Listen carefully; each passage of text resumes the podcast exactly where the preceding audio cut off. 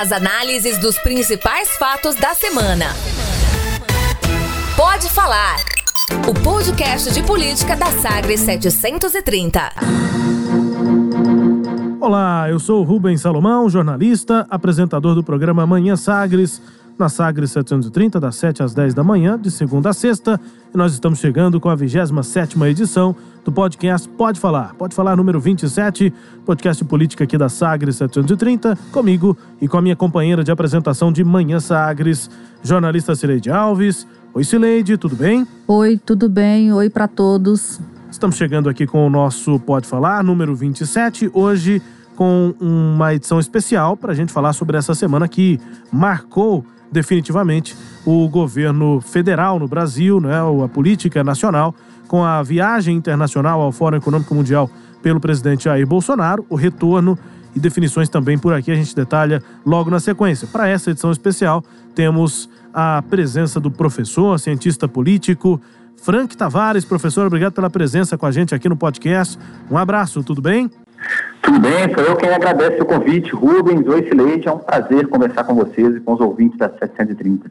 Professor Frank Tavares já conosco, Sileide, para falar de política nacional, uma semana em que tivemos é, missão né, internacional, uma é, agenda internacional do presidente Jair Bolsonaro em Davos, na Suíça, para o Fórum Econômico Mundial. Destaques dessa presença de Bolsonaro no cenário internacional pela primeira vez como presidente do país, Sileide, para a gente conversar também com o professor Frank Tavares sobre. Uh, o momento né, da política eh, nacional eh, depois né, dessa semana com a primeira eh, agenda internacional do presidente Jair Bolsonaro, Sileide. Pois é, foi uma semana aí conturbada para o presidente Jair Bolsonaro e começou com a estreia dele no palco internacional e uma estreia que se de um, por um passo, por um lado, é, não provocou nenhum tipo de, de, de susto, né? Não, ele não fez nenhuma ação, nada que provocasse uma reação negativa, mas também, por outro lado, ele não foi aquel, aquele é, político convincente, né, eloquente e que conquistasse a plateia internacional, pelo menos é o que aparentou. Por fim, a semana também teve mais denúncias contra o filho dele, então ele estava no, no, cenário internacional tendo que enfrentar essa questão do filho, Flávio Bolsonaro. Apareceram vários é, é, novos é, casos aí é, extremamente é, delicados, né?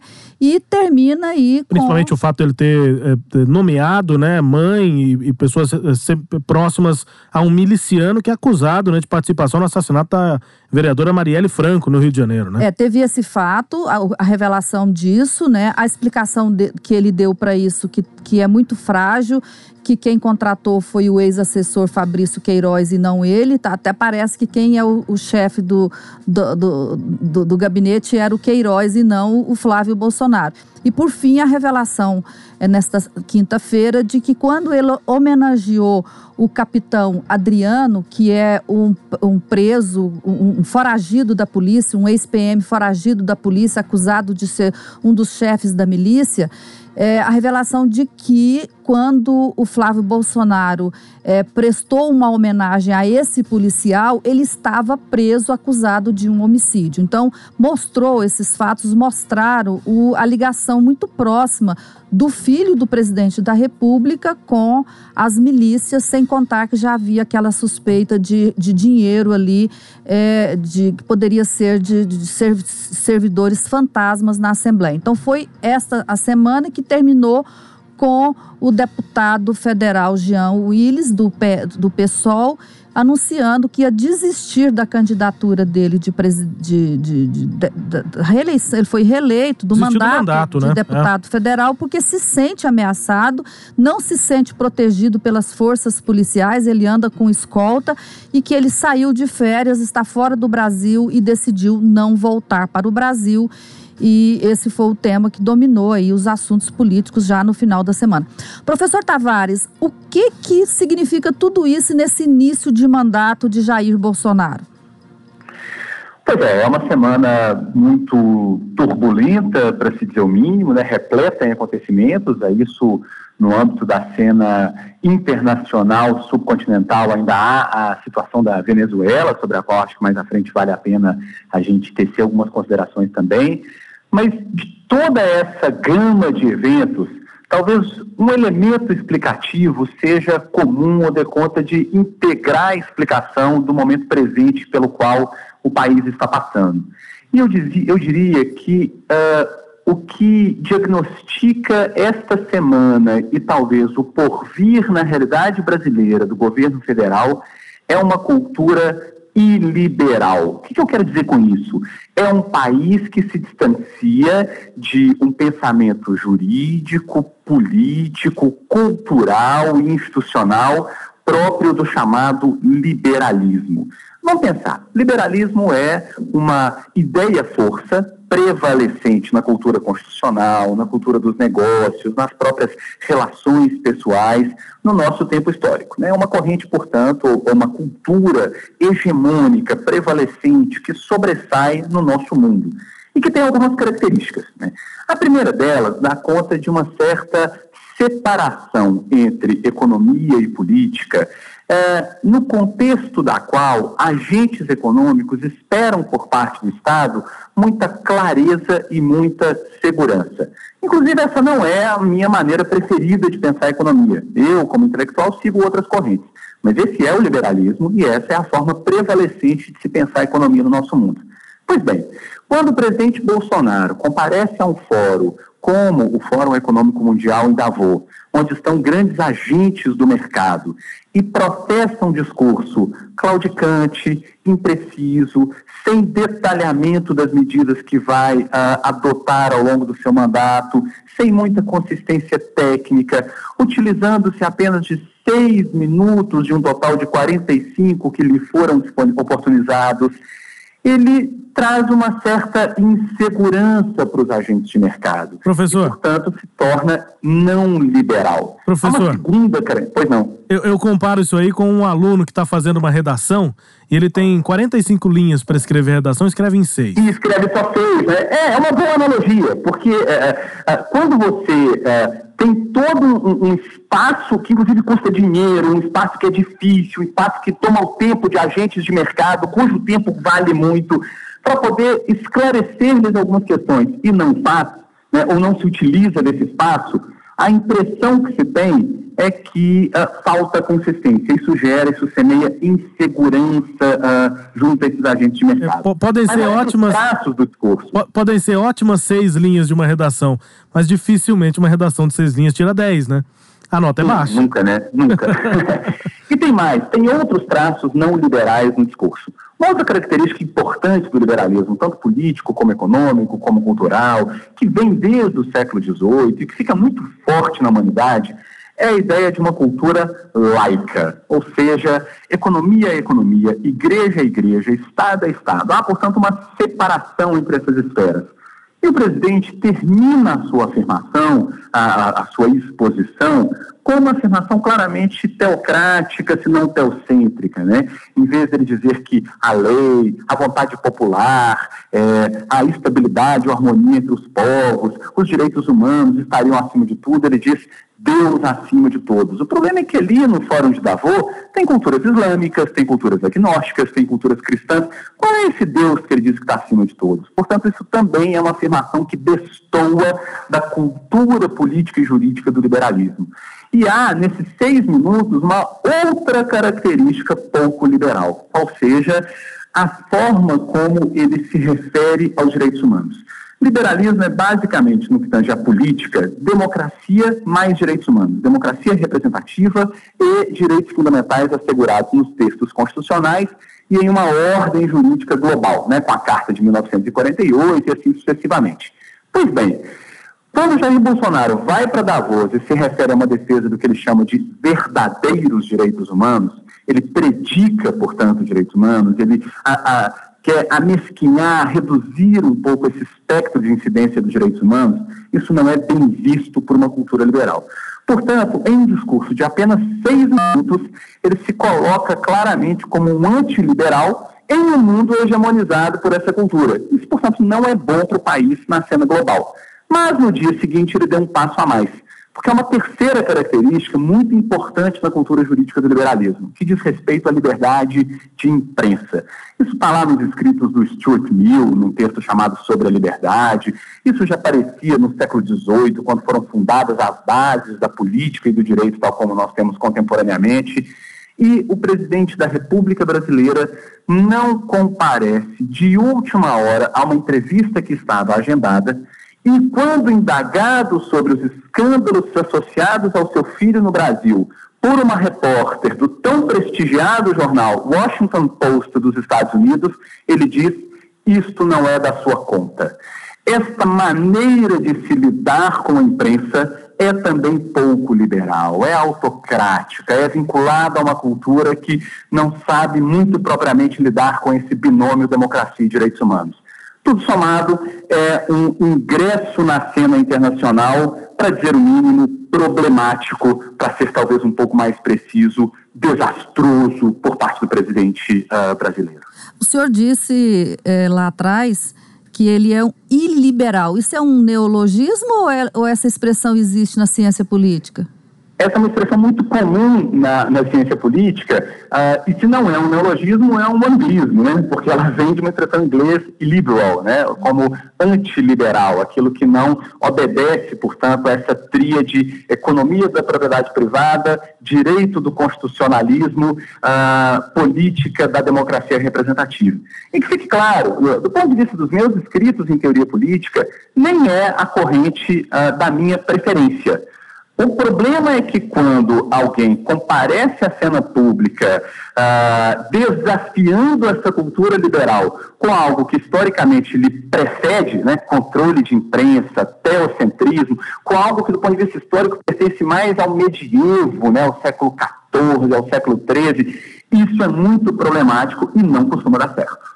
Agora, eh, Francisco Tavares, eu pensa o seguinte, você, você eh, fez aí, né, foi, foi citando, linkando aqui o, a, o, que é, o que é não liberal no discurso dele. Mas eu te pergunto o seguinte: a parte em que ele fala de abrir o Brasil para o comércio exterior, isso é liberalismo? É, não, não tem a menor dúvida quanto a isso. O problema é que o liberalismo não é um projeto estritamente econômico. Caso contrário, nós chamaríamos, chamaríamos o governo da Arábia Saudita de liberal, tendo em vista suas relações no mercado do petróleo com os Estados Unidos da América. Nós chamaríamos a China, tendo em vista sua recente integração muito intensa, de passagem, no comércio internacional, de liberal. A simples defesa da propriedade privada e a simples abertura comercial não são suficientes para caracterizarmos uma cultura liberal. Né? Liberalismo não é, portanto, apenas economia. Se nós voltarmos aos clássicos desse pensamento, um autor chamado Adam Smith, depois um outro chamado John Locke, eles sempre deixam muito claro que existe uma dimensão que eles chamam de domínio, que é essa do mercado, da abertura para investimentos, da propriedade privada, mas tem uma dimensão que eles chamam de império, que é de um poder público, democrático, respeitador dos direitos fundamentais, redutor da pobreza, isso é falado lá desde o início do liberalismo, interventor sobre questões como educação, como saúde, para que todos tenham o um mínimo de dignidade. A cultura liberal, portanto, pressupõe um tipo de política e uma política muito tolerante. E não é possível separar a política do liberalismo da sua economia e ainda se dizer alguém que respeita uh, esse ideário. É, a simples lógica de vamos praticar comércio, garantir a propriedade, sem cuidar do secularismo, sem cuidar dos direitos humanos, sem cuidar da democracia, já estaria presente, por exemplo, na Rota da Seda Oriental uh, há mais de mil anos. E aquilo não era uma cultura liberal. Portanto, quando o presidente diz, ah, eu vou transformar o Brasil um dos 50 melhores países para investimentos e vou abrir a nossa economia, e com isso eu estou afinado com as ideias mais modernas do mundo contemporâneo, ele não percebe que isso não é suficiente. As ideias mais modernas do mundo contemporâneo também têm uma agenda ambiental, portanto, de direitos humanos socioambientais, também tem uma agenda de tolerância e diversidade, tem uma agenda de redução da fome e da pobreza, as quais, infelizmente, não foram contempladas nas ações e no discurso do presidente, que teve pelo menos mais 30 e poucos minutos para poder uh, desenvolvê-las e preferiu omitir-se além de ser um iliberal, o que mais Bolsonaro é? Quer dizer, em qual tendência política o senhor classificaria o nosso presidente? Acho que o presidente do Brasil faz parte de um fenômeno muito recente no cenário mundial, fenômeno ao qual se integra uh, Orbán na Hungria, Erdogan na Turquia, uh, o premier da Polônia, eh, Trump nos Estados Unidos, que é uh, um momento em que o chamado populismo de direita uh, cresce nesses países em razão de uma profunda, ou em razão não, mas em um contexto de profunda insegurança. Então, as pessoas perdem um pouco a fé em estados que já não conseguem mais entregar direitos sociais, que já não conseguem mais entregar segurança, que já não conseguem mais inserir-se na ordem global de maneira minimamente harmônica e dessa profunda desilusão, respostas associadas ao carisma individual de um líder e a uma ação enérgica, às vezes pautada em violência, às vezes pautada ah, no medo das pessoas, é apresentada como solução para os respectivos problemas. A ideia, é, isso vem desde um autor chamado Thomas Hobbes, lá no começo da sociedade, tal como ah, ela funciona atualmente, é que tem dois grandes afetos que movimentam a política: a esperança e o medo. Quando as pessoas têm esperança, elas constroem projetos políticos, por exemplo, que promulgam mais direitos, que trazem mais pessoas para participar ah, da cena política, que pensam em avanço tecnológico, etc. Quando elas têm medo, o normal é abrir mão das liberdades individuais para evitar que um inimigo, fictício ou real, nos ataque. Eu diria que a melhor maneira de classificar esses novos governantes da cena global é como uh, agentes que mobilizam principalmente o medo em desfavor da esperança. Professor, é, e para o cenário aqui no Brasil, né, depois dessa semana, é, qual é essa realidade no país, essa realidade política, em que o presidente e família dele, pessoas próximas a ele, comemoram ameaças de morte e o autoexílio de um deputado federal é, no mesmo país em que um então candidato a presidente sofreu um atentado à própria vida dele. Qual é essa realidade política brasileira a partir de agora? É mais um uh, elemento a diagnosticar que nós uh, estamos cada vez mais nos divorciando de uma cultura política pautada no binômio direitos humanos barra democracia. E por que é assim? Eu vou dar um exemplo, ou um bom exemplo, do uh, presidente da Câmara Federal, né? o Maia. O Maia é um político filiado ao Democratas, um partido da centro-direita. É um político, até por sua origem no Rio de Janeiro, que é o mesmo estado uh, do deputado João Willis, uh, que tem uma relação de adversariedade, talvez até de inimizade, de animosidade com João Willis. Eles estão, portanto, longe de pertencerem ao mesmo grupo político. Quando João Willis vem a público e diz: sofro ameaças há muito tempo, não me sinto seguro nesse país, estou abdicando do mandato popular que me foi conferido para sair do país, qual foi a declaração do Maia? Olha, nós temos divergências políticas, nós não estamos no mesmo campo, mas não é admissível que um representante do povo brasileiro não se sinta seguro para exercer o seu mandato. Tenha a minha solidariedade e eu espero que esse país, em algum momento, lhe entregue segurança. Porque é assim nas democracias. Se nós formos revisitar a teoria política dos últimos 90, 100 anos, ela vai dizer, contrariamente, por exemplo, ao autor chamado Schmitt, que tinha lá na Alemanha, que foi o grande filósofo político dos regimes totalitários, nós não temos inimigos na política, nós temos adversários. E adversários, portanto, não podem ter sua vida colocada em risco, não podem ter sua legitimidade como representantes desqualificada, não podem ser tidos como alguém que tem que ser banido do país. Nós disputamos no plano das ideias, nós disputamos no plano dos valores, mas não tentamos eliminar do espaço público aqueles com quem nós não concordamos, porque, insisto, são apenas adversários. Assim se comportou o Maia. Lamentavelmente, o comportamento do presidente da República e de outros parlamentares não foi o mesmo.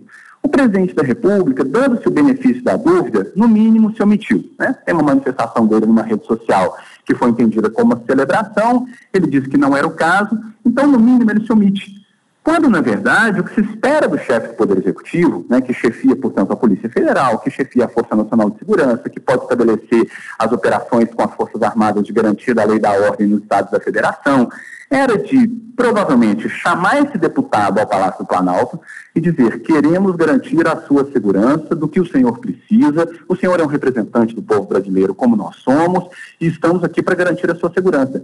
E não quedar-se completamente silente diante de um caso grave, de um parlamentar que deixa o país porque tem a sua vida colocada uh, em risco. Então, eu diria que nós tivemos um bom exemplo de um adversário do João Willis, que é uh, o deputado Maia, uh, se comportando como se espera numa democracia, e infelizmente não tivemos o melhor exemplo por parte de outros parlamentares que ostensivamente celebraram o banimento de João Willis e, no mínimo, a omissão por parte do presidente da República, né, dando-lhe o benefício da dúvida de que ele não teria celebrado. Sinal de que os tempos vão ser meio difíceis, né, professor, a partir de agora. E é isso que tem me, me preocupado bastante é que se em 25 dias, com o Congresso Nacional ainda antigo, né, sem a nova configuração que traz muitos bolsonaristas eleitos e, e bem votados, se esse clima não tende a ficar ainda mais raivoso, né, se a, a, o debate político verdadeiramente não vai se transformar numa, numa briga mesmo, né, num ringue de, com luta de, fa de fato. É, eu não sei se eu estou sendo muito pessimista, mas eu fico é, verdadeiramente preocupada, porque um presidente da República ele tinha que fazer a convergência, né? ele tinha que procurar uma concertação é, é, nacional e não me parece que primeiro o presidente Bolsonaro dá conta de fazer isso e segundo, de que ele tenha interesse em fazer isso. A grande questão que, que, eu, que eu me pergunto é: e o, e o Brasil? A população brasileira, a sociedade brasileira, ela vai querer viver esses momentos de guerra aí fraticida ou ela vai é, desejar viver momentos mais tranquilos? Pois é, Sileide, o que me assusta é que muitas vezes parece que para além da teoria política, da ciência política mais empírica, matemática, né, que roda dados, etc., uh, eh, e que vão nos indicar, de fato, que o Brasil tem vivido sérios problemas, os estudos mais quantitativos, por exemplo, de opinião pública, né, mostram que a gente vive um país em que nas redes sociais, na própria imprensa ah, ah, em geral, eh, nas interações informais, as pessoas se agridem muito e argumentam pouco, né? Há pouca racionalidade nos debates e muita polarização agressiva. Mas eu diria que para além desses dados científicos mais frios, lamentavelmente, muitas vezes a maneira mais precisa para se interpretar o Brasil é recorrendo à fala de um cineasta ah, da, do, do, chamado cinema novo, né, influenciado pela Nouvelle, Vague, pelo neorrealismo italiano, lá dos anos 70 no Brasil, chamado Glauber Rocha, que fez um filme que se chamava, não por acaso, Terra em Transe, retratando o Brasil. Ele dizia que muitas vezes no nosso país o surrealismo, né, portanto o absurdo, aquilo que descola da realidade, aquilo que parece que a gente está num sonho, nada mais é do que a simples descrição dos fatos tal como eles estão acontecendo. Muitas vezes parece que é esse o país em que nós estamos a viver neste momento quando não há um debate no espaço público, por exemplo, sobre o tipo de modelo previdenciário que nós teremos para os próximos anos, não há um debate sobre as políticas necessárias para a redução de fome e pobreza, com dados, com modelos econômicos, com educação das pessoas para entenderem isso, não há um debate sobre o tipo de inserção que nós queremos ter na economia internacional, se é privilegiando uh, um agronegócio sustentável, se é investindo na nossa biodiversidade, se é fazendo investimento de longuíssimo prazo em produção, em inovação. É, todo esse debate está suprimido no nosso país em favor de uma cultura de agressividade em que só se fala em violência, em que só se fala em questões de como excluir o outro, de como banir o inimigo. E o que parece é que o poder público, ah, em relação ao qual o executivo da União não é uma exceção, mas pelo contrário, talvez o melhor exemplo, só joga gasolina nesse incêndio de violência social. Em vez de discutir, portanto, ideias, projetos para governar o país, eh, havendo quem concorde, quem não concorde, adversariedade, o que existe, na verdade, é, parece uma situação de guerra total e de uma política pautada na pura violência contra o inimigo. Isso é muito preocupante porque o futuro não vai esperar as nossas soluções quanto à previdência, quanto ao meio ambiente, quanto à redução da pobreza, quanto à inserção internacional, quanto à inclusão das pessoas. Esse é um país que tem desigualdades, tanto econômicas como culturais, muito pronunciadas em relação a quase todo mundo. E não adianta a gente ficar brigando com os inimigos nessa cultura de ultraviolência, esperando que esses problemas se resolvam magicamente. Então, ah, para além de todo o aspecto ruim que tem de reduzirmos a esfera pública toda essa agressividade, tem um problema material. Ao fazermos isso, também estamos deixando de resolver problemas que são muito sérios e verdadeiros na realidade brasileira. Francisco Tavares, é, você enriqueceu muito aqui a nossa visão, né? Obrigada. Gostei do, do iliberal. Obrigado demais por essa conversa. uma, uma alegria conversar com vocês, eu fico às ordens. E eu não gostei da ultraviolência. pois é, eu também não.